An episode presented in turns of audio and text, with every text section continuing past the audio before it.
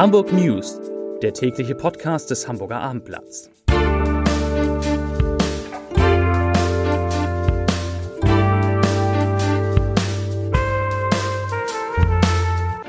Herzlich willkommen. Mein Name ist Lars Heider und ich weiß nicht, wie es Ihnen, wie es euch geht. Ich zumindest bin gerade aus dem Urlaub zurück an der Nordsee, an der Ostsee war es ja so 16, 17, 18 Grad an der Spitze, vielleicht auch manchmal 20 und kaum ist man zurück aus dem Urlaub, kaum gehen die Sommerferien in Hamburg zu Ende. Da beginnt der Sommer mit über 30 Grad und darüber müssen wir natürlich genauso sprechen in diesem Podcast wie über den bevorstehenden Neustart an Hamburg Schulen. Außerdem geht es um den Vorverkauf für die neue Saison in der Elbphilharmonie und einen Podcast-Tipp habe ich natürlich auch. Zunächst aber wie immer die Top 5, die fünf meistgelesenen, fest hätte ich gesagt gehörten, die fünf meistgelesenen Texte auf abendblatt.de. Auf Platz 5 Usedom, Gründer von Bäckereikette, stirbt bei Flugzeugabsturz. Auf Platz 4 Jattas Anwalt will Einstellung des Verfahrens beantragen. Jatta, Bäckerei Jatta, wissen wir, ist der HSV-Profi. Auf Platz 3 Klaus-Michael Kühne gehört ein Stück vom Elbtower. Platz 2 Staudämme in Nordsee sollen Europa vor Überflutung schützen. Und auf Platz 1 live. Wie reagiert Rabe auf den offenen Elternbrief? Dazu mehr. Ja, es ist schon, es ist schon irgendwie, es ist gemein, es ist gemein. Pünktlich zum Ende der großen Ferien, da bricht in Hamburg und in Norddeutschland der Hochsommer aus. Am Wochenende soll es Temperaturen von bis zu 30 Grad sogar an den Küsten geben. Und das, ja, das nutzt jetzt leider nur den Touristen aus Bayern und Baden-Württemberg etwas, die ja übrigens in den vergangenen Wochen sich darüber beschwert haben, dass es bei ihnen zu Hause so heiß war. Jetzt ist es auch in ihren Urlaubsgebieten so heiß, weil die Bayern und die Menschen aus Baden-Württemberg das große Glück haben, viel, viel später als wir in Hamburg Ferien zu haben. Und Daran wird sich leider auch im kommenden Jahr nichts ändern. Ich habe mal geguckt, 2021, da beginnen die großen Ferien noch mal einen Tag früher als in diesem Jahr, nämlich am 24. Juni und richtig 24. Juni und richtig schön wird es eigentlich erst so wieder 2023, 2024. Dann sind wir nämlich, wir Hamburger nämlich Ende Juli, Anfang August mit den großen Ferien dran. Naja, dafür Dafür nehmen ja an diesem Donnerstag Hamburg Schulen den Betrieb wieder fast so wie vor der Corona-Pandemie auf. Und das freut und besorgt viele Eltern offenbar na, fast schon zu gleichen Teilen. Zumindest schreiben Eltern in einem offenen Brief, der unter anderem an Bürgermeister Peter Tschentscher und Schulsenator Thies Rabe adressiert ist, folgendes. Ich zitiere. Als Eltern begrüßen wir, dass nach den Sommerferien wieder für alle Schülerinnen und Schüler in Hamburg Präsenzunterricht angeboten werden soll. Gleichzeitig sind wir besorgt angesichts der nunmehr vorliegenden Pläne für das Schuljahr 2020-2021. Wir vermissen insbesondere einen klaren Schwerpunkt auf der Prävention einer weiteren Ausbreitung des SARS-CoV-2-Virus und einen ebenso klaren Plan B für den Fall, dass es an Schulen zu Infektionsausbrüchen kommt. Auf dieser Basis ist ein sicherer und geordneter Schulbetrieb nicht möglich. Dies ist umso besorgniserregender, als mit dem Ende der Sommerferien die Infektionszahlen bundesweit und auch in Hamburg wieder merklich ansteigen. Zitat Ende, offener Brief Ende. Ja, und auf diesen offenen Brief, na, was heißt reagiert, haben sie nicht, aber sie wollten sowieso was dazu sagen. Auf diesen offenen Brief haben natürlich auch Peter Tschentscher und Thies Rabe heute in der Landespressekonferenz reagiert. Vor allen Dingen haben sie aber versucht, den Eltern, den Schülern und den Lehrern die Sorgen zu nehmen. Und ich fand, das ist dem Bürgermeister und dem Schulsenator recht gut gelungen.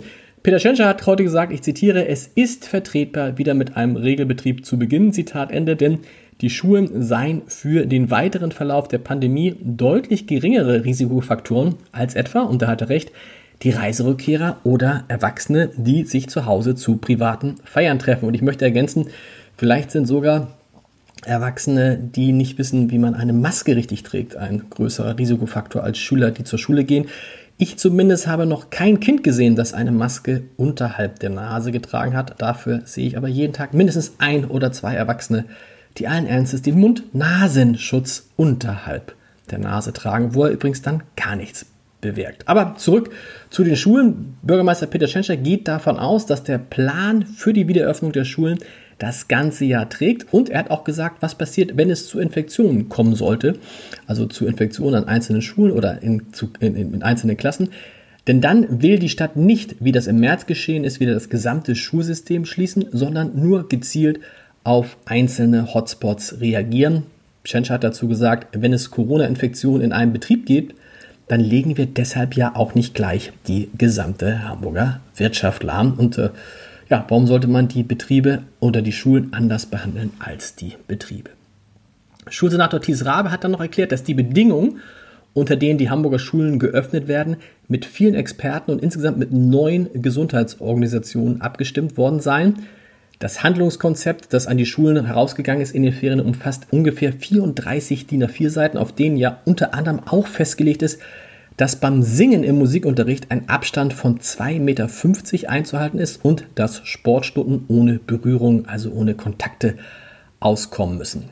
Maskenpflicht gilt jetzt auch überall, außer natürlich in den Klassenräumen und kann, diese Maskenpflicht kann aber gegebenenfalls auch auf weitere Bereiche ausgeweitet werden, äh, also auf weitere, also ausgeweitet werden, äh, die Maskenpflicht kann ausgeweitet werden. Was rede ich denn da? Das heißt, wenn es mit dem Infektionsgeschehen zu stark werden sollte, dann könnte es auch sein, dass Maskenpflicht in den Klassenräumen eingeführt wird. Im Moment ist es aber nicht so. Und ganz wichtig, Kinder unter 10 Jahren, also Grundschulkinder, müssen gar keine Maske tragen. Und auch gut, in jeder Schule gibt es eine sogenannte Ad-Hoc-Reinigungskraft, die dann für zusätzliche Desinfektionsmaßnahmen eingesetzt werden kann. Thies Rabe findet auch, dass die Voraussetzungen für einen Neustart gut sind. Und, das wusste ich nicht, das hat er heute erzählt, die Stadt hat in den Sommerferien 38.000 zusätzliche Laptops gekauft und damit das zur Verfügung stehende Geld nicht nur ausgegeben, sondern mehr ausgegeben, als ihr zur Verfügung stand. Äh, und diese Laptops, die sollen dann Schüler bekommen, die aus welchen Gründen auch immer den Unterricht, den Präsenzunterricht nicht besuchen können. Ich finde, Leute, das klingt erstmal gar nicht schlecht für den Neustart an den Schulen. Wir werden ab Donnerstag sehen, wie es läuft. Ja, der obligatorische Blick auf die Zahlen der neuen Corona-Infektionen in Hamburg, der darf natürlich auch in diesem Podcast nicht fehlen. Heute sind 17 neue Infektionen dazu gekommen, wobei man natürlich jetzt in den heute und in den nächsten Tagen berücksichtigen muss, dass sich die Zahl der Tests von Tag zu Tag in Hamburg deutlich erhöhen wird, allein durch die anstehende Testpflicht für Reiserückkehrer und auch dazu hat Peter Schenscher heute was gesagt, was ganz beruhigendes finde ich. Er hat nämlich gesagt, dass zehn Neuinfektionen mehr oder weniger gar nicht so wichtig seien. Wichtig sei, dass wir uns, dass Hamburg sich in einer stabilen Lage befindet, sodass also die Zahl der Neuinfektionen immer so auf einem ähnlichen Bereich bleibt. Und das ist ja im Moment so mit um die 15 bis 20 eigentlich gegeben. Und damit das so bleibt, damit das so bleibt, hat der Bürgermeister heute, heute in der Landespressekonferenz zumindest an eine Gruppe in Hamburg relativ deutlich appelliert. Er sagte nämlich, dass doch bitte die jungen Leute sich auch weiter an die Abstands- und Hygieneregeln halten sollen. Hm. Das ging wohl in Richtung St. Pauli und Schanzenviertel. Zu einem anderen Thema ganz kurz noch. Heute hat nämlich auch der Verkauf, der Vorverkauf für 30 neue Konzerte in der Elbphilharmonie im September begonnen. Und ja, klar, da stehen nur ein Drittel der Plätze zur Verfügung, also im großen Saal ungefähr 600 Plätze. Deshalb sind einige Termine auch schnell äh, ausverkauft gewesen. Aber anders als in den Vorjahren findet man immer noch relativ leicht Plätze. Nur mit Einzelkarten. Mit Einzelkarten wird es wegen der Abstandsregeln natürlich schwierig. Zum versprochenen Podcast-Tipp des Tages. Christoph Schwennecke. Christoph Schwennecke, das ist einer der bekanntesten politischen Journalisten des Landes, ist Dauergast in Talkshows, er hat für die Süddeutsche Zeitung gearbeitet, für den Spiegel, sollte beim Spiegel Chefredakteur werden, ist aber inzwischen Inhaber und Chefredakteur des Magazins Cicero. Das wissen viele von uns, was aber kaum einer weiß, ist, dass Schwennickes große Leidenschaft, Achtung, nicht der Journalismus ist, sondern das Angeln. Und darüber habe ich mit ihm in einer neuen Folge meiner Podcast-Reihe Entscheider treffen Heider gesprochen über das Angeln.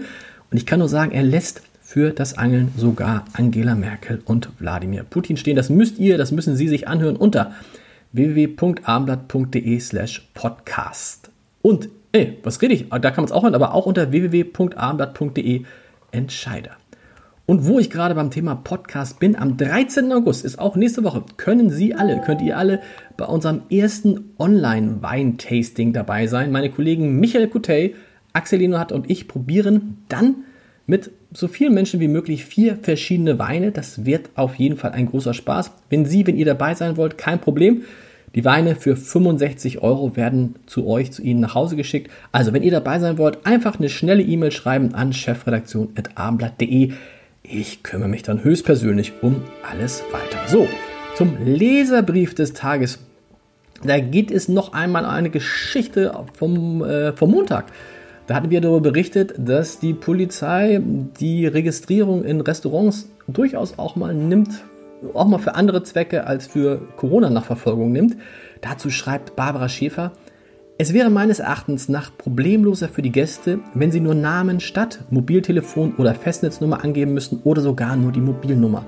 Denn was nützt die Adresse, wenn die Menschen nicht im Haus sind? Beruf, Einkaufen, Urlaub, Wochenendhäuser. Wir, mein Mann und ich, meiden Restaurants oder ähnliche Städten, wenn wir ein Kontaktformular vollständig mit Anschrift ausfüllen müssen.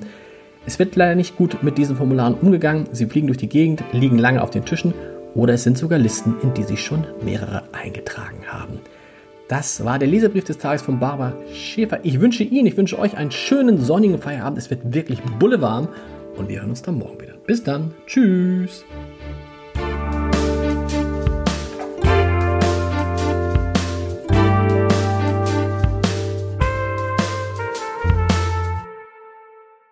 Weitere Podcasts vom Hamburger Abendblatt finden Sie auf abendblatt.de slash podcast.